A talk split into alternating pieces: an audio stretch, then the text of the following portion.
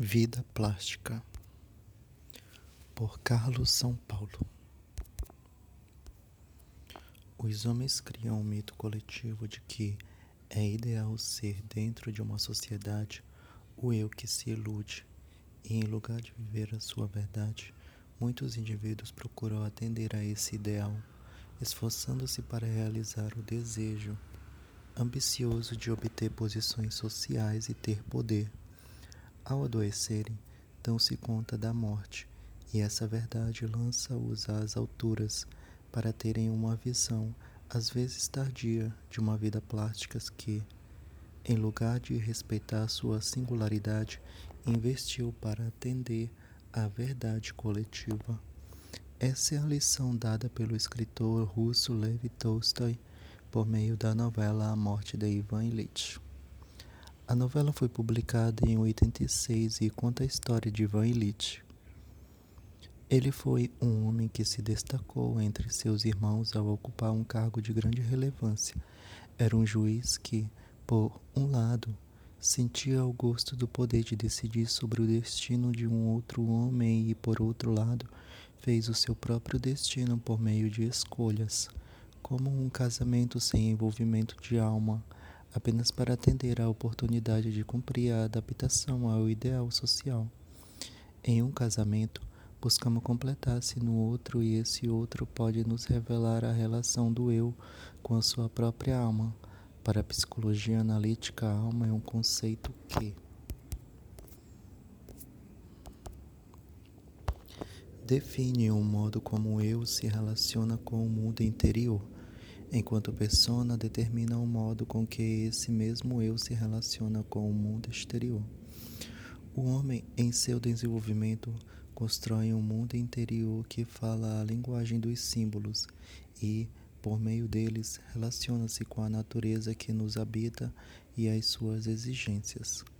Como o mundo externo que compartilhamos faz-nos reféns da razão e nos impede de ouvir os murmúrios, da natureza que nos torna singular, muitos acabam seguindo o ritmo frenético dos gritos produzidos nesse mundo e se conduzem como manadas interessadas em realizar seus desejos ambiciosos de chegar ao sucesso em detrimento da alma.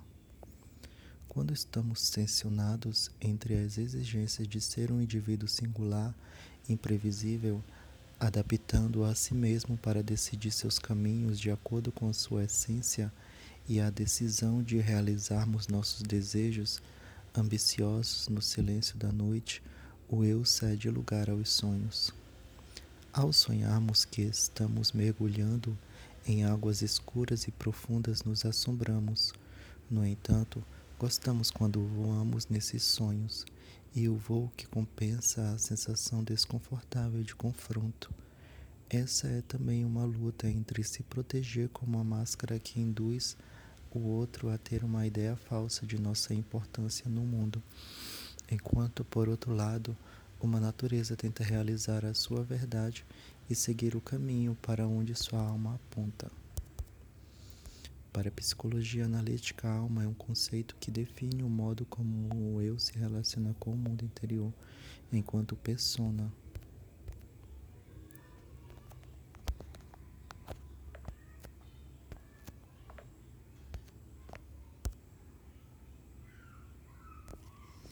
Ivan Illich vive uma vida sobre a égide de um juiz interior severo. A exemplo do personagem bíblico Jó, entende que precisa seguir uma vida correta. Seu casamento foi definido por Tolstói como um oceano de hostilidades e veladas. Em lugar de sentir o perfume de uma mulher, sentia um mau hálito, e a sua agressividade para consigo mesmo fez seu corpo tocar em um objeto que lhe anunciou uma doença que colocaria fim à sua existência.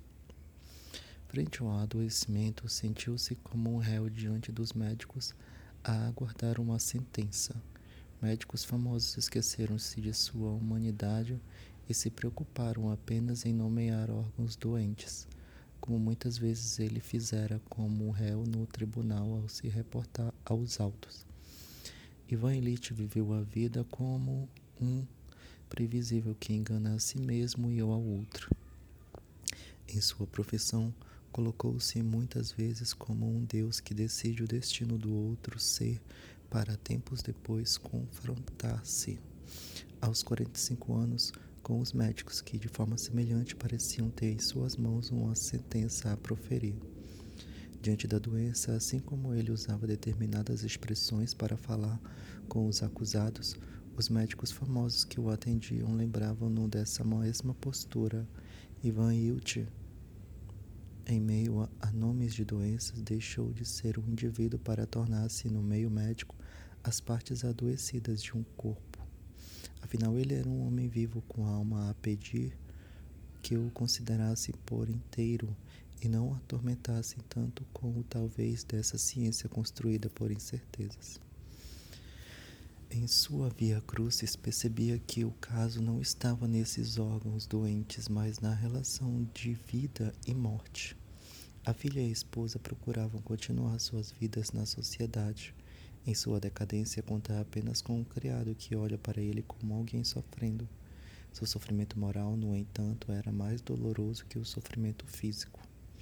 Ao enfrentar a morte, Ivan avaliou o que teve validade na vida Viu uma vida de aparências no desempenho do seu trabalho, no casamento e nas relações sociais.